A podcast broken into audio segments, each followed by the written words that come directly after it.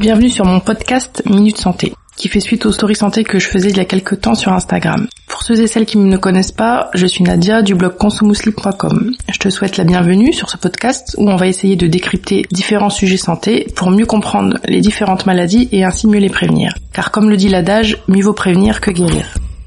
Bienvenue dans ce 19e épisode du podcast Minute Santé où l'on va aborder ensemble la thématique du sommeil pendant le mois de Ramadan.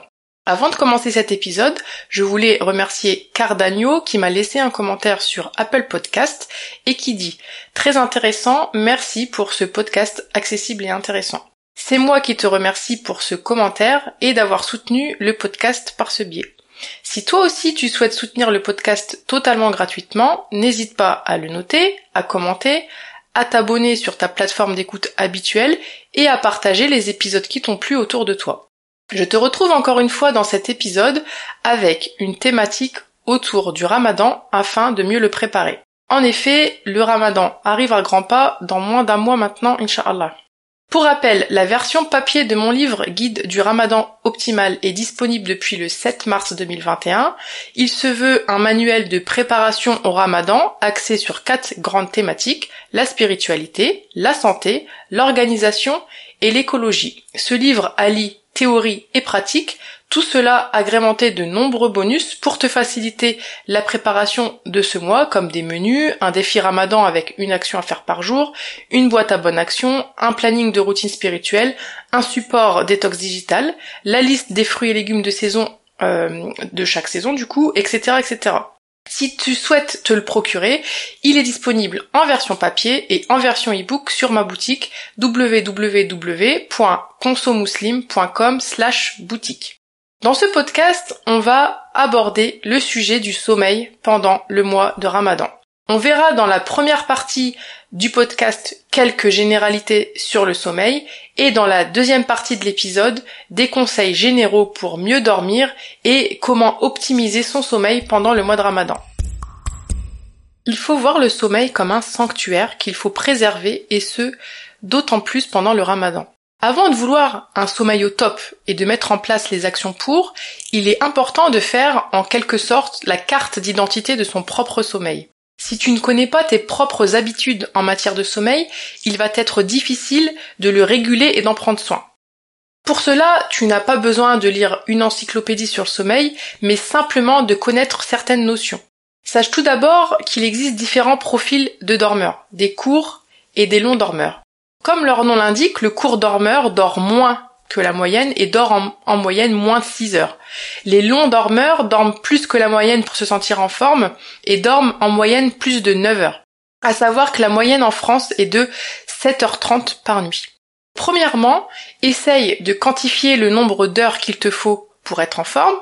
Quand tu auras cette donnée, il faudra t'en rapprocher le plus possible sous peine d'être souvent fatigué. Si par exemple il te faut 7 heures de sommeil pour être en forme, le tout va être d'organiser ton coucher et ton réveil en fonction de cela et surtout de compenser avec une sieste si tu n'as pas pu atteindre ce nombre d'heures pendant ta nuit de sommeil. Il existe aussi des typologies de dormeurs et il est essentiel de respecter cette typologie même si socialement ce n'est pas forcément toujours évident. On distingue d'un côté les couches tôt et les lève tôt et de l'autre les couches tard et les lève. D'autres facteurs sont à prendre en compte pour bien réguler ton sommeil, comme respecter ton horloge interne, qui est elle-même influencée par différents facteurs, des facteurs génétiques, donc des facteurs non modifiables, des facteurs neurobiologiques, des facteurs moléculaires, des facteurs sociaux, ou encore des, facteurs externes, comme la luminosité, la lumière du jour et l'alternance jour-nuit, les écrans, l'alimentation, l'activité intellectuelle et physique, etc., etc. Certains facteurs favorisent le sommeil et d'autres empêchent l'endormissement ou le retardent, comme les écrans, comme une activité physique et intellectuelle intense trop tard le soir, euh, la lumière, une alimentation trop riche et trop importante le soir, etc., etc. Le sommeil doit être abordé dans sa globalité pour faire en sorte qu'il soit optimal. Donc voyons maintenant en quoi consiste un sommeil optimal. Un sommeil optimal, c'est tout simplement un sommeil où la personne va s'endormir facilement, va avoir un sommeil continu, ou en tout cas si on est en présence de quelques réveils nocturnes, la personne n'aura aucune difficulté à se rendormir. Un sommeil optimal, cela va de soi, c'est un sommeil qui nous permet de nous réveiller le lendemain en nous sentant reposés. Par opposition, quand on a un sommeil de mauvaise qualité, on peut rencontrer différentes problématiques de façon chronique. Par exemple, des troubles du sommeil à type de difficulté d'endormissement et ou de réveil nocturne avec difficulté de s'en rendormir, ça peut aussi être des réveils précoces, on peut aussi présenter des cauchemars, un sommeil agité, etc., etc. C'est une somme de choses qui vont faire que le sommeil ne sera pas réparateur et va créer à la longue ce qu'on appelle une dette de sommeil qui, quand elle n'est pas compensée, va occasionner de la fatigue chronique, de la somnolence diurne, c'est-à-dire de la somnolence pendant la journée. Cela peut occasionner également des troubles de la vigilance, des troubles de la concentration, de la mémoire, et aussi une dérégulation de l'horloge interne qui est censée elle-même réguler le sommeil et c'est donc l'installation d'un cercle vicieux. Pendant le ramadan, le sommeil il va forcément être impacté, car on prend un nouveau rythme pour se réveiller au suhoul, donc au repas du matin, les, les, horaires des repas sont changés, donc ça peut parfois avoir une incidence sur notre rythme du sommeil. Pour le coucher, on l'a vu dans l'épisode précédent sur l'alimentation pendant le ramadan tout va presque reposer sur l'alimentation et sur le fait de manger léger afin de parvenir au sommeil plus facilement. Je te laisserai écouter ou réécouter l'épisode sur l'alimentation pendant le ramadan si tu souhaites en savoir plus. Donc je disais, le sommeil va être impacté forcément pendant le ramadan et on n'y pourra rien. Mais d'autres paramètres sont gérables et c'est sur ces paramètres que tu dois concentrer tes efforts pour tendre vers un sommeil optimal pendant ce mois. Donc voyons maintenant comment gérer au mieux son sommeil pendant le mois de Ramadan. Après l'alimentation, pour espérer être au top de ta forme pendant Ramadan et ainsi réaliser pleinement tes adorations, il faut également veiller à bien gérer ton sommeil, à le préserver et à faire en sorte qu'il soit le plus qualitatif possible. Tout d'abord, il faut veiller à avoir une hygiène du sommeil irréprochable et les quelques conseils que je vais te donner sont valables au final le reste de l'année.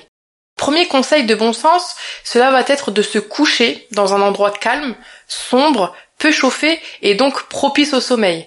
Il conviendra ensuite d'éviter toute forme d'excitant au ftor, donc au repas du soir, donc tout ce qui est café, cola, boissons énergisantes, mais aussi le tabac, etc., etc.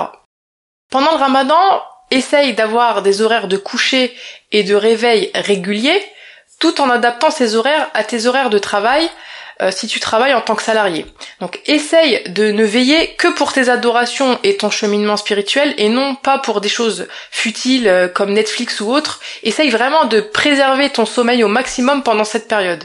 Motive-toi en te disant que la finalité de tous ces efforts, euh, c'est d'être en forme pour pouvoir adorer Dieu comme il se doit et tenir tout un mois. N'hésite pas non plus à faire une petite sieste pendant ta pause déjeuner comme tu ne manges pas, prends ce temps pour te reposer, même si tu ne t'endors pas. Juste le fait de t'allonger, de te détendre, de te mettre en mode pause, permettra de te ressourcer physiquement et psychiquement, d'autant plus si tu es du genre à avoir un quotidien surchargé à mille à l'heure. Pour favoriser le sommeil, tu devras veiller à éviter les activités intellectuelles, mais aussi toutes les activités sans fin précises comme les jeux vidéo, les réseaux sociaux, Internet, etc., etc., juste avant le coucher. Tu peux, par exemple, profiter du ramadan pour te créer une routine du coucher spirituel avec pourquoi pas à guise d'exemple des invocations, du dhikr, de la lecture du Coran ou d'autres livres religieux. L'idée c'est d'avoir une activité calme, ressourçante et donc une activité calme et au calme pour euh, constituer une sorte de porte d'entrée progressive vers le sommeil. Un autre élément important est de se reconnecter à ton corps et d'apprendre à écouter les signaux qu'il t'envoie. Ton corps te lance sans arrêt des signaux, à toi d'y être attentif. En ce qui concerne le sommeil, ça va être de ne pas résister aux signaux du sommeil dès qu'ils sont là et d'aller se coucher à ce moment-là car ça sera le moment propice pour trouver le sommeil. prendre soin de son sommeil euh, comme on prendrait soin de son enfant pendant le ramadan est primordial pour en finir avec le mode hors service toute la journée. Le but ici c'est vraiment de réserver ses veillées aux adorations et le reste du temps de préserver au maximum son sommeil afin d'être en forme pendant tout le mois. Dans cet épisode, on a vu l'importance du sommeil, d'autant plus pendant le mois de Ramadan où il va être impacté du fait de la nouvelle organisation que ce mois nous demande. Il convient donc déjà dans un premier temps de connaître tes propres habitudes de sommeil, la durée de ton sommeil optimal, ton profil de dormeur ou encore ta typologie de dormeur pour essayer de respecter au maximum ta nature propre. Ton horloge interne servira également à réguler ce sommeil associé à ce qu'on appelle des synchroniseurs ou synchronisateurs externes comme l'alimentation de par la régularité de la prise de repas mais aussi de la qualité et de la quantité ingérée, la lumière des écrans qui a tendance à dérégler le sommeil, l'activité intellectuelle et physique qui empêche ou retarde l'endormissement en règle générale, car il y a toujours des cas particuliers de personnes qui arrivent à faire du sport tard le soir et à dormir juste après. Et enfin, l'alternance jour-nuit, qui est le plus important des synchroniseurs.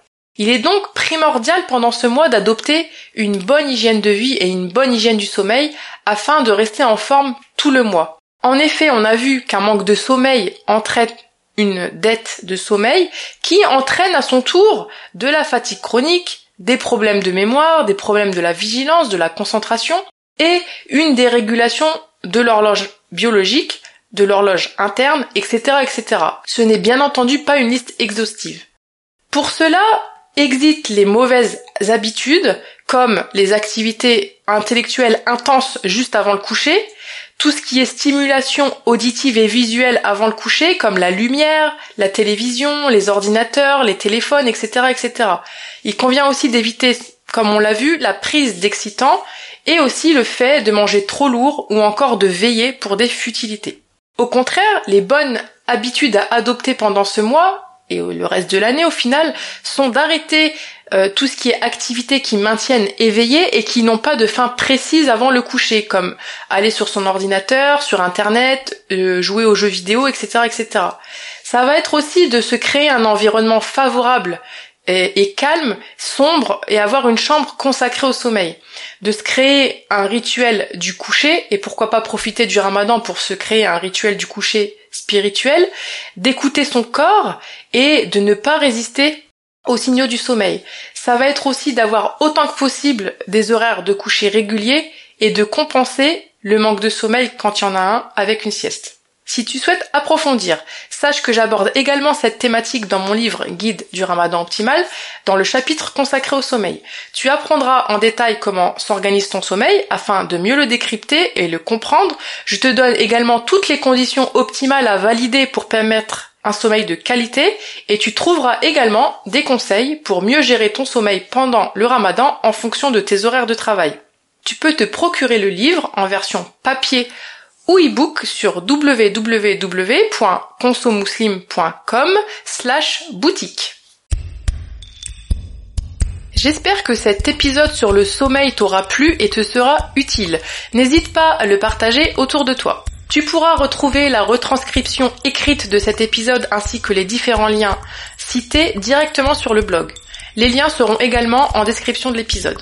Si ce n'est pas déjà fait, n'oublie pas de t'abonner au podcast Midi d'une santé pour ne rater aucun épisode. Je te dis à dans deux semaines pour le prochain épisode sur la thématique du ramadan.